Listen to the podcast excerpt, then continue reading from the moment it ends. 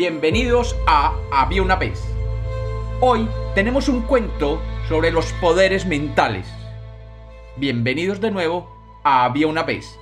Espero que lo disfruten. Había una vez.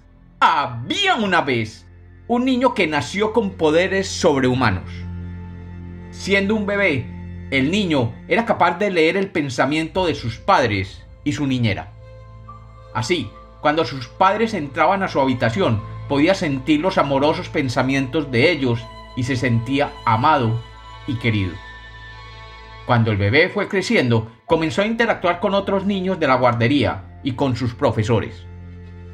Cuando un niño estaba enojado con él, este niño podía saber qué estaba pasando sin que el otro niño se lo dijera verbalmente. Le leía los pensamientos. Y cuando uno de sus profesores veía algo malo que este niño estaba haciendo, él podía leer inmediatamente su pensamiento y así corregía su comportamiento antes de ser regañado. Y el niño fue creciendo con ese poder, que le permitía adelantarse a las acciones leyendo los pensamientos de sus compañeros de colegio y sus profesores. Cuando estaba en clase podía saber las respuestas a las preguntas que el profesor hacía en clase ya que podía leer la respuesta que estaba pensando el profesor. Y el niño era considerado de esta manera un genio por sus profesores, puesto que siempre parecía conocer las respuestas a todas las preguntas. Solamente aquellas preguntas que requerían un mayor proceso se salían de esa capacidad, ya que el profesor mismo no estaba pensando en el proceso, y algunas veces ni en la respuesta correcta. Después de pasar años dependiendo de su habilidad para leer los pensamientos, este joven entró a la universidad y allí podía leer lo que sus compañeros y compañeras de universidad pensaban de él. Con esta información, el joven podía sacar ventaja de sus compañeros y poder relacionarse mejor con sus compañeras al conocer mejor el intrigante mundo de los pensamientos de las mujeres. Sus compañeros hombres maravillados de su capacidad para seducir mujeres, le preguntaban cómo lo hacía. Y él simplemente les decía, hay que pensar como las mujeres piensan para poder atraer a una mujer. Pero en esa época algo le estaba preocupando. A veces, mientras estaba jugando con sus amigos a los videojuegos en su Atari, sentía que su capacidad de leer lo que sus amigos querían hacer era un poco limitada. Su mayor temor era que con el tiempo su poder fuera desapareciendo y que poco a poco su poder sobrenatural, con la edad, se limitara o simplemente desapareciera del todo. ¿Qué sería de él cuando su ventaja natural no existiera? ¿Cómo enfrentaría la realidad de no saber qué pensaban los otros, sin que ellos se lo hubieran manifestado verbalmente.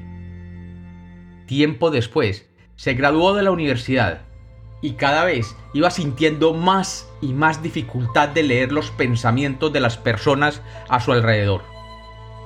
Y alguna que otra vez, mientras caminaba por los pasillos entre los cubículos de su oficina de trabajo, comenzaba a sentir que no podía leer los pensamientos de las personas que trabajaban en algunas de sus oficinas o cubículos. Y un día sucedió.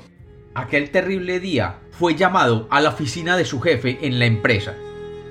Este señor era considerado una institución en su organización, ya que llevaba más de 30 años de profesión en la empresa y era por ello muy respetado. Y cuando el joven entró en su oficina, se dio cuenta que no podía leer los pensamientos de su jefe. Por mucho que intentaba, no lo podía hacer. Solamente veía un vacío oscuro, impenetrable. Y el joven entró en pánico. Su poder se estaba desvaneciendo.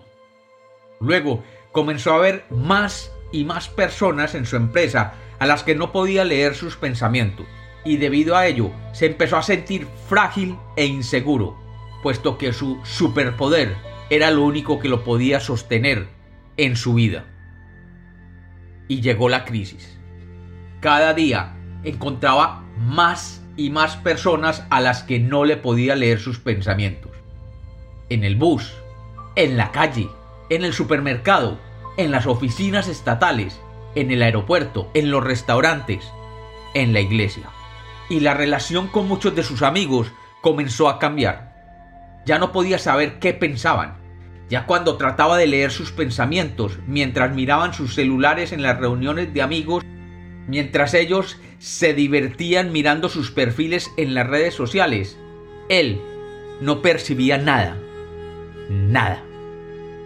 Y sintió que su mundo se le había cerrado, que todo su poder había desaparecido.